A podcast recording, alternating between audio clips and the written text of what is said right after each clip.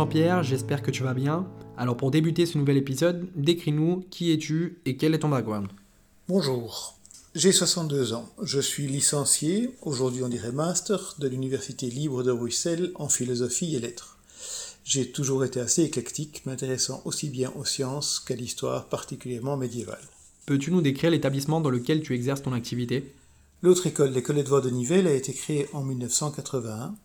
Elle s'occupe de remédiation scolaire au niveau secondaire, la journée avec des étudiants déscolarisés de 18 ans d'âge en moyenne, et le soir, après 16 heures, avec des jeunes qui se rendent à l'autre école pour faire leurs devoirs et leurs leçons. Ces jeunes sont âgés de 12 à 18 ans.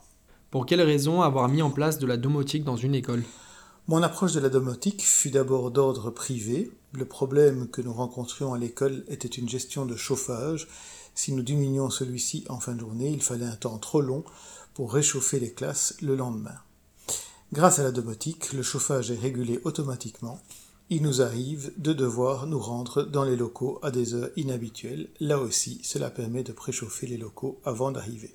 Quels sont les dispositifs adoptés et pourquoi? Fondamentalement, c'est le chauffage. On utilise Van Danfoss qui est notre problème premier. À cela s'ajoute l'éclairage automatique, surtout de s'assurer que toutes les lampes sont éteintes après les cours. Un scénario fait en sorte que toutes les lampes soient éteintes en fin de journée, cela évite de devoir vérifier à chaque fois. Les lampes s'allument en fonction de l'utilisation des locaux. Nous avons également placé une serrure qui ouvre la porte à l'arrivée des premiers étudiants dans la mesure où certains à cause des transports en commun, arrivait bien avant le début des cours. Cela permet aussi d'ouvrir la porte à distance, par exemple le week-end lorsqu'un étudiant demande l'accès aux locaux afin de prendre un livre ou de travailler. Nous avons également installé des caméras dans les classes, caméras bien visibles et signalées par un étiquetage ad hoc. Recevez-vous des alertes en cas d'intrusion dans une salle non autorisée? Nous n'avons pas d'alerte en cas d'intrusion dans les classes, mais bien dans le local administratif, les bureaux. N'existe-t-il pas de risque de laisser des élèves seuls dans une école? Les élèves qui seraient amenés à rester seuls dans nos locaux ont en moyenne 18 ans, et nous les considérons comme adultes. Ils suivent nos cours par choix personnel. De plus, un système de caméra permet de contrôler ce qui se passe.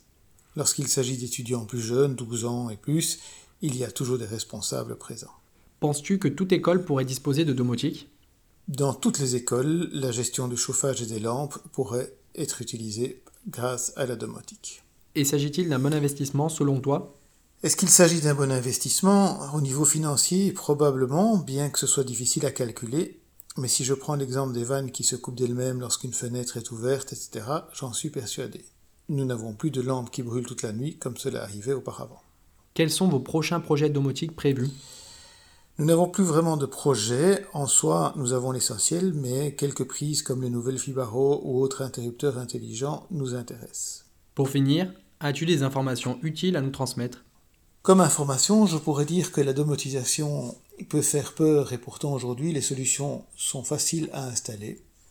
Personnellement, j'ai toujours été très attaché à la notion de vie privée et c'est la raison pour laquelle je me suis tourné vers JDOM. Notre système informatique est basé sur Ubuntu pour les mêmes raisons.